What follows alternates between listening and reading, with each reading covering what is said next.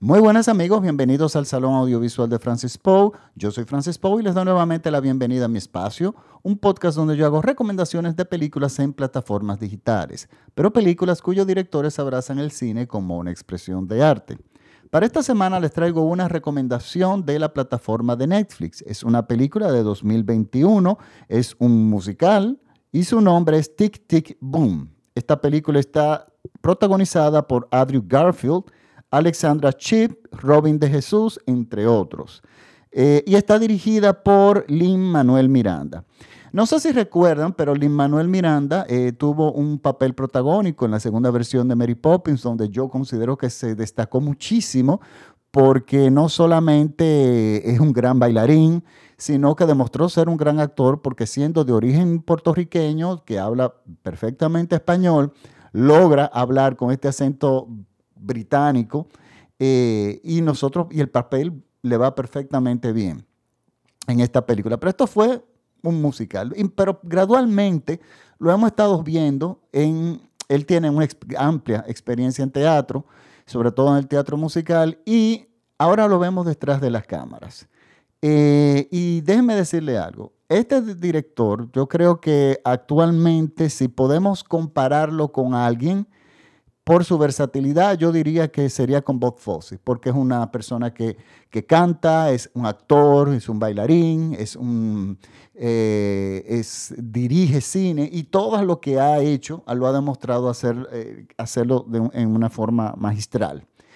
Y entonces, bueno, ahora viene y nos dirige la película Tic Tic Boom.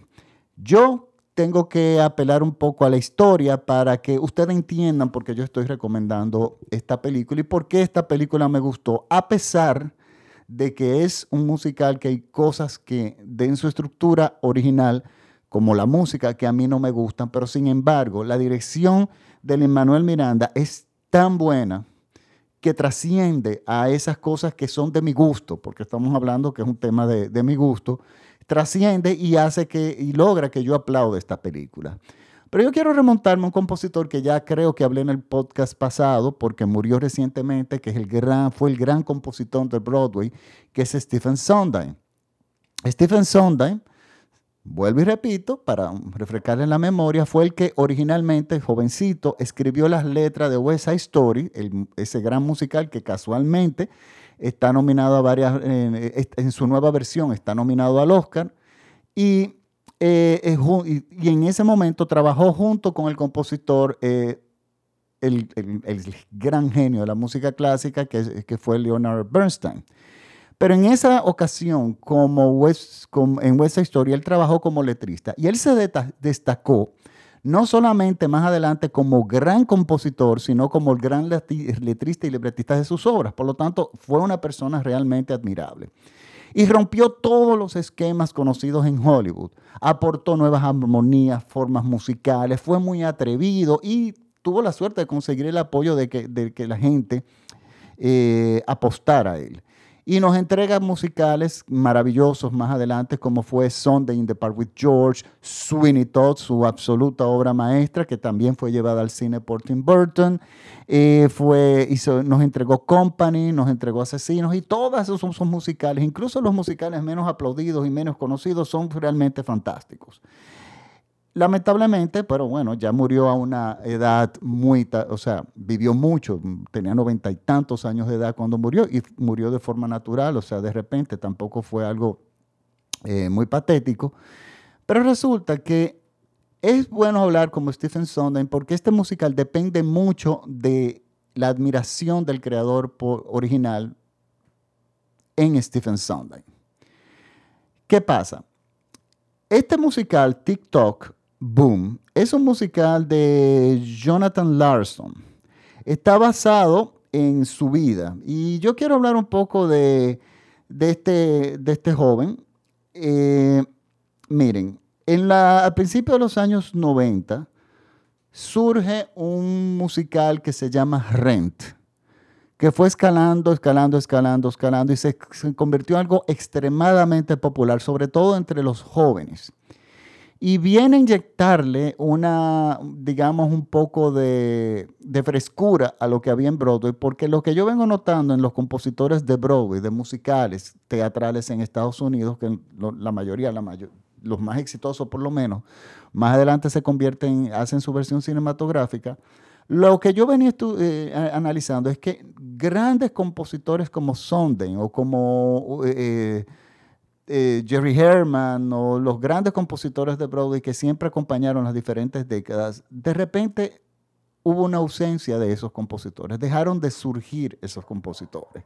Entonces cuando vienen y llegan musicales como Mamma Mía, que es, crean un musical con canciones ya hechas por ABBA, y entonces, eh, y se convierten en, en, en exitosos se hace la versión cinematográfica de Moulin Rouge, que más o menos sigue esa fórmula, pero Moulin Rouge no lo hace por una falta de compositores, no es la intención, sino eh, quería hacer, eh, tengo que defender a Moulin Rouge, una propuesta diferente. Pero más o menos Broadway cae en esa, yo diría, decadencia. Había, claro, salen musicales como Catch Me If You Can, yo escuché la música, la música es maravillosa, pero sin embargo duró no, una sola temporada. Eh, parece que o no tuvo buena crítica, a pesar de que yo leí críticas muy buenas, o simplemente el público no lo apoyó y el musical desapareció. Entonces aparecen uno que otro musical en Off-Broadway que simplemente desaparecen y no trascienden, que tienen buena, buena, buena música, pero resulta que esos compositores, que, de esos musicales que a mí me gustan, que los considero muy buenos, más nunca he vuelto a escuchar nada. O sea, tienen un tema de poder colocar, hay un, parece que hay un problema de que ellos puedan colocar su música luego de, que de repente no, no son tan exitosos. Entonces, ¿qué pasa? Hay un vacío que yo siento en Broadway de grandes compositores. Entonces, ¿qué pasa? Viene Rent y vuelve a inyectar dinero. Pero ¿qué pasa? Yo digo, bueno, qué bueno, le está yendo muy bien. Cuando leo el argumento, el argumento es un argumento el mismo que se ha visto en películas como Fama o en, en teatro como A Chorus Line. Eh, está inspirado en la bohemia de, de Puccini, el argumento, y es más o menos el, argumento es los jóvenes tratando de buscarse eh, espacio, artistas, jóvenes artistas tratándose de buscar un espacio y tratar de tener éxito. Y básicamente eso, hay cientos de películas y cientos musicales que tratan ese tema. Eso para mí no es el mayor problema. Cuando yo veo el musical, que primero escucho la música y digo yo, a mí esto no me gusta. Y eso es grave porque una de las condiciones que normalmente yo pongo o que mi mente pone para que yo realmente acepte un musical es que a mí me guste la música. O sea, yo necesito sentir riqueza musical. El rock en su en base no es, y me van a matar mucho, no es una música que está, eh, que hace de por sí, te pone muchos retos musicales. O sea, son ritmos cerrados, son armonías hasta cierto punto cerradas hay obras maestras. Por ejemplo, tenemos Pink Floyd, el muro de, el disco del muro, la ópera rock de Pink Floyd es magnífica. Tommy de The Who también, Jesucristo Superestrella, que es rock, pero no es de un compositor rock, sino que es de Adrian Lloyd Webber. Es maravillosa. Eh, hay, obras realmente que son muy buenas, pero yo le tengo miedo cuando dicen que van a llevar el rock al teatro. ¿Por qué? Porque el rock es una música como la música popular en general, muy complaciente. Tiene armonías que son muy agradables al oído, tiene ritmos que son muy básicos, que son que el, cuerpo humano responde muy bien a eso, y es muy fácil uno gustarle o aprenderse una canción de rock, porque se repite la estrofa, hay ciertas fórmulas que sigue el rock que en general en su base es sencillo. Claro, siempre aparecen los, em, los Led Zeppelins y, grupos así que llevan al rock a otro nivel. Pero cuando lo vas a llevar al teatro, a mí me suena a fórmulas, fórmulas cómodas. Y efectivamente, no me equivoqué. Desde que yo escuché la primera parte de primer, la primera canción de Rent, yo dije, ah, ya yo veo por dónde va esto. Y, y me iba adelantando los tipos de ritmos, a las melodías, las repeticiones, y eso a mí me aburrió. Entonces, claro, es una cuestión de gusto. Eh, yo estudié música un tiempo, entonces yo veo las cosas de un poco, de un punto de vista diferente. Y cuando vi el musical, me lo encontré espantoso. Cuando vi la obra, de, cuando vi la película, me la encontré todavía peor. Y sin embargo, la que más me gustó fue una versión que se hizo aquí en mi país. Una versión de Ren, me la encontré muy agradable. Y los jóvenes les gustó mucho, sobre todo los actores estuvieron muy bien. pero no es para nada una obra preferida. Pero traía esta obra una carga em, emocional muy fuerte. Primero, el compositor era un, compositor joven y segundo, murió antes del, justo antes del estreno de su obra, o sea, de causas naturales, eh, y no pudo ver su trabajo. Entonces, de alguna forma, esto que venía persiguiendo al, que venía con el contenido del musical, que es de un compositor que más o menos vivía lo que estaban viviendo los protagonistas, entonces que había muerto antes de su estreno, de alguna forma llevaba a la gente a verlo. Además, caló muy bien entre los jóvenes, o sea, es porque eran jóvenes, hablando de jóvenes, era musical mucho más social, tenían más, más contenido sobre discriminación, había más integración, o sea, todos esos tipos de temas que hoy son muy modernos, que ya lo estamos viendo en el cine, que no eran comunes en ese entonces, este muchacho lo entrega eh, en, su obra. ¿Qué pasa? Jonathan Larson tuvo un, eh, hizo un musical anterior que no fue exitoso, que era todavía más autobiográfico, que era, eh, era sobre una persona, un joven que se acercaba a los 30 años, que, era mesero en Nueva York, que era compositor y tenía, estaba componiendo un musical y él tenía la necesidad de antes de los 30 años eh, colocar un musical y establecerse con un musical porque lo que quería ser compositor. Y esto es interesante porque su punto de referencia era Stephen Sondheim, del compositor que yo le acabo de hablar creador de Sweeney Todd, que murió, de hecho, recientemente. Y Stephen Sondheim, cuando hizo eh, West Side Story, ya colaborando con Leonard Bernstein, tenía 25 años de edad. Claro, él tuvo una serie de cosas a su favor. Era prácticamente un hijo adoptivo o era una persona protegida por Richard Rogers, el gran compositor de My Fair, de, perdón, de The Sound of Music y esos grandes, grandes clásicos de Broadway. Entonces, bueno, él tuvo unas circunstancias, una formación, un privilegio que él supo aprovechar. Y este muchacho, su ídolo es Stephen Sondheim. Y si bien es la persona que hay que mirar cuando uno está haciendo un musical o, uno quiere ser compositor, su estilo se divorciaba muchísimo, o si no por decir totalmente, de lo que era Stephen Sondheim. Entonces, eh, la, yo diría que la influencia de Stephen Sondheim en él respondía más argumentalmente en los musicales, supongo yo, pero musicalmente no. Entonces, bueno, resulta que él hace este musical y ese musical nunca se pudo, no tuvo éxito. Era, yo supongo que demasiado personal eh, y simplemente se engavetó. Eso es muy común. A todos los compositores tienen muchísimas veces cientos de obras engavetadas que no logran ver nunca la luz o la vienen a descubrir 100 años después, ya cuando hace años que el compositor murió. Y en este caso, bueno, es, lo que pasa es que Tic Tic Boom, esta película, es ese musical autobiográfico del compositor de Rent. Entonces, para uno más o menos entenderla y apreciarla más, tiene que partir de ahí. Yo sí les puedo decir que para apreciar esta, esta película hay que tener cierto conocimiento de, de, teatro musical, porque él tiene muchas, muchos homenajes y muchas influencias argumentales de los musicales de Stephen Sondheim. Por ejemplo, este musical, eh, TikTok Boom, es sobre este muchacho que va a cumplir los 30 años y, y la edad de los 30 años es clave para un giro en su vida.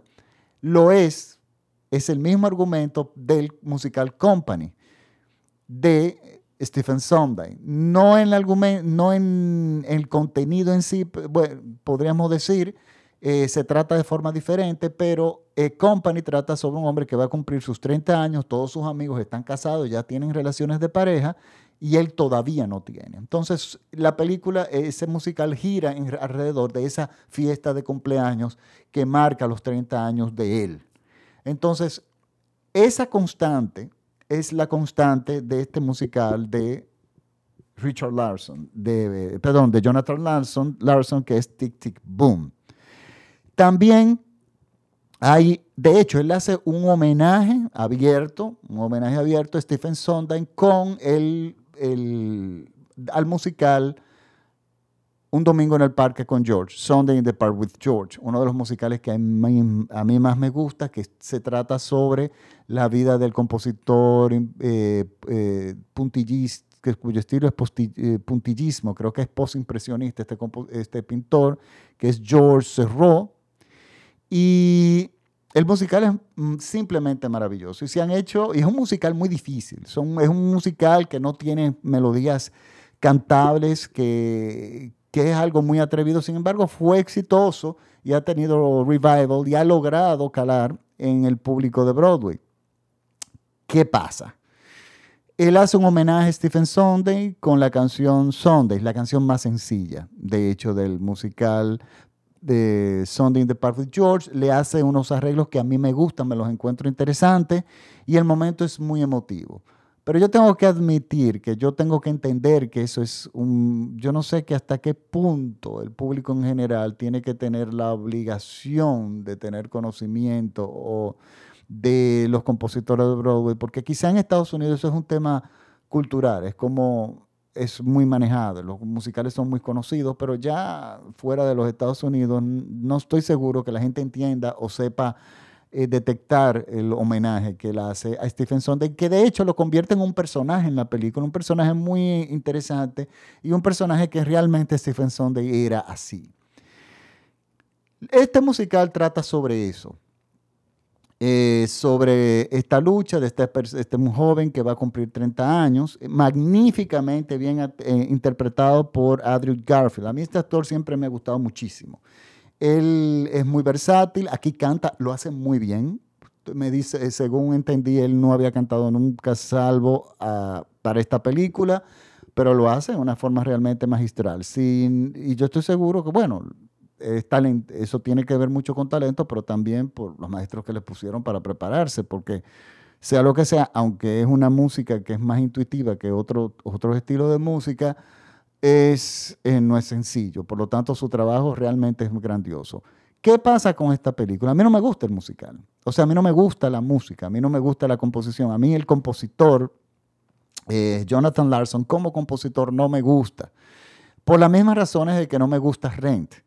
Entonces, pero es un tema de gusto. Pero ¿qué pasa? Eh, los musicales, para mí gustarme, una de las de, prácticamente de las condiciones que yo necesito es que me guste la música, porque es que un musical, el, el protagonismo prácticamente es la música. Sin embargo, en esta película a mí me gustó. Me gustó la película a pesar de que no me gustara, no, no me gustaba la música. Y esto no es la primera vez que pasa, por ejemplo, eh, pero es muy raro. La última vez que a mí me pasó algo parecido fue con Evita, la versión de, de bueno, Evita musical de Broadway de Andrew Lloyd Webber, que en, el 90 o 91 fue llevada al cine por Alan Parker, protagonizada por Madonna yo tenía todos los prejuicios del mundo habido y por haber. Porque primero, en ese momento, porque primero a mí no me gustaba, no es que no me gustaba, era, me gustaba la mitad del musical. Porque Stephen, eh, perdón, en el caso de Andrew Lloyd Webber, él utiliza una técnica que para mí es fastidiosa. Eh, y lo utiliza en sus obras ya posteriores, que usualmente son obras, en los compositores son obras más trabajadas. En el caso de él, pierde, se le va como el alma a medida va avanzando en edad y dejan de ser tan interesantes sus musicales. Entonces Evita, la primera parte a mí me gusta y la segunda son simplemente son repeticiones de la primera parte. Y es una fórmula, es una técnica un poco de mal gusto de, para tú lograr colocar en el público las melodías y darle vida al musical más allá de, de las, del teatro, que vengan cantantes y, la graben. Y bueno, y le ha funcionado porque él está viviendo de, de eso de los royalties eh, que le dejan esos musicales. Entonces, en el caso de, de, Vita, cuando se lleva al teatro, al cine, resulta que hacen algo maravilloso. La orquestación es fantástica, eh, agregan canciones buenas, quitan canciones que no, estaban, no funcionaban muy bien y las rearreglan nuevamente y la presentan diferente. Y, el trabajo realmente fue extraordinario. En este musical, si bien la música a mí no me gusta, y sí, y no le voy a dar otro chance, o sea, es muy difícil que yo una música la escuche y no me guste y, a la segunda de, repente me guste. Pero todo lo otro es maravilloso. Esta película tiene un montaje, una sonorización, una concepción magnífica. Y óigame, Luis Manuel Miranda eh, lo que me demuestra en esta película es que tiene un gran sentido cinematográfico. Él sabe cómo el cine funciona, que no siempre funciona, no siempre es así cuando los que las personas que van al, salen del teatro van al cine. El actor de teatro, el director de teatro, tiene una percepción del espacio muy definida muy cerrada por el espacio donde ellos trabajan. Cuando tú te vas al cine, que tienes que abrir, toda la, utilizar todas las posibilidades que te da el lenguaje cinematográfico, si ese no es tu medio, es muy difícil realmente que tú des realmente con, eh, te conviertas en realmente un gran director o hagas una gran película. El caso emblemático de que sí se puede es Bob Fosse, que simplemente son muy pocas películas, pero señores, si ustedes ven Lenny, el montaje de esta película, que no es musical, es un drama, pero es magnífico. Eh, tenemos All That Jazz, tenemos Cabaret. Eso, eh, y en todas las películas, no, Fosse nos demostró que era un gran narrador cinematográfico también. O sea, él sabía el lenguaje, las posibilidades del lenguaje cinematográfico aplicado a los espectáculos de Broadway. Entonces, Lin Manuel Miranda sigue esta corriente. Vendría a ser el relevo finalmente esperado de Bob Fosse. En esta película lo demuestra. Es una película muy versátil, muy dinámica, con grandes actuaciones. Yo quiero destacar que no solamente John, eh, Andrew eh, Garfield tiene una gran actuación, él es un gran actor, eh, pero hay un actor secundario que se, se llama Robin de Jesús, que está formidable en su papel. Esos son de los casos cuando uno ve que reafirma que en, el cine no hay papeles secundarios. Definitivamente. Tú puedes salir tres minutos en una película o menos de dos minutos o unos segundos y simplemente robarte el show o ganarte tu espacio muy bien ganado. Yo nunca se me va a, nunca se me va a olvidar una película en los años 80 que se llamaba La balada de Gregorio Cortés esa película había un, actriz, un personaje secundario que se me escapa el nombre de la actriz, o para ser sincero, nunca me lo aprendí, pero siempre se me quedó en la cabeza. Y es simplemente, esa actriz sale segundos, o sea, tiene un par de líneas, pero aquello fue formidable. Esa mujer se robó el espectáculo. Y ahora que me llega a la mente, voy a averiguar, voy a revisitar esa película nuevamente, a ver si por algún lado aparece por ahí. Entonces, TikTok Boom es, mm, señores, mi recomendación de la semana. Ahora, ustedes tienen que saber que Rent está por ahí, no sé si está disponible en las plataformas digitales, es bueno que la vean antes de ver esto. Si usted es amante del rock, les va a gustar. A todo el que yo conozco que es rockero, le va a gustar este, esta, esta, esta, esta producción. Eh, tiene una edición, un sonido, una versatilidad, una narrativa y es una película que nosotros nos sentamos y seguimos, nos involucramos hasta el final.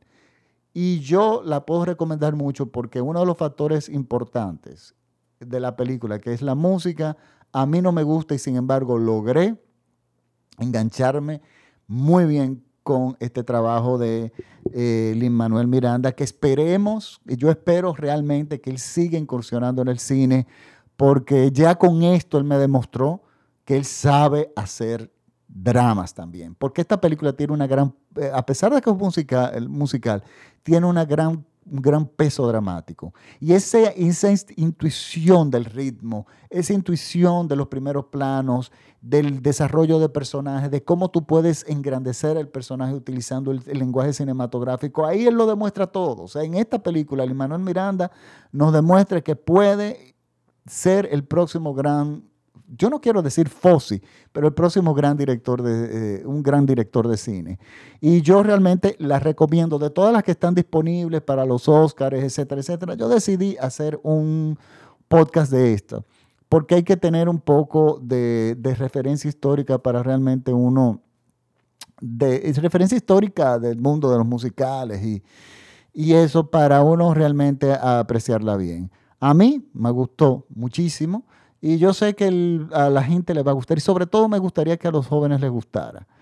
Eh, lamentablemente este compositor no vimos, no, murió tan joven que no vimos esto, si vemos algún otro musical sería algo sorpresivo, pero él no tiene, no logró una gran producción así, eh, que no lo vamos a ver crecer como compositor o eh, no, no vamos a ver las diferentes etapas. Este compositor lamentablemente murió en una primera etapa donde, eh, nada, lamentablemente le sorprendió la muerte demasiado joven y sin ver su, sin lograr ver el éxito que tuvo realmente más adelante.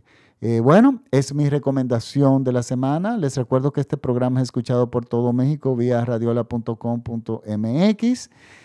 Y nada, nos vemos en el próximo podcast, que espero que sea la primera semana. Me estoy tardando un poco, lo he dicho ya varias veces en los podcasts anteriores, por situaciones de laborales, etcétera, de tiempo y a veces y de conseguir contenido que me inspire realmente a hacer un podcast. Pero bueno, nada, ahí estamos, aquí estamos. Y nos vemos en la próxima semana. Recuerden que me pueden seguir en mis redes. Me pueden seguir en el Salón Audiovisual de Francis Poe en Instagram como arroba Francis Poe y en Facebook el Salón Audiovisual de Francis Poe, donde yo cuelgo no solamente los enlaces de, esta, de las películas, de los podcasts, sino también muchas veces películas que no tienen derecho de autor, que están disponibles en gratis, eh, gratis y, y, y, sobre todo información en general de cine en plataformas digitales. Pues bueno, muchísimas gracias por la sintonía, nos vemos pronto, chao.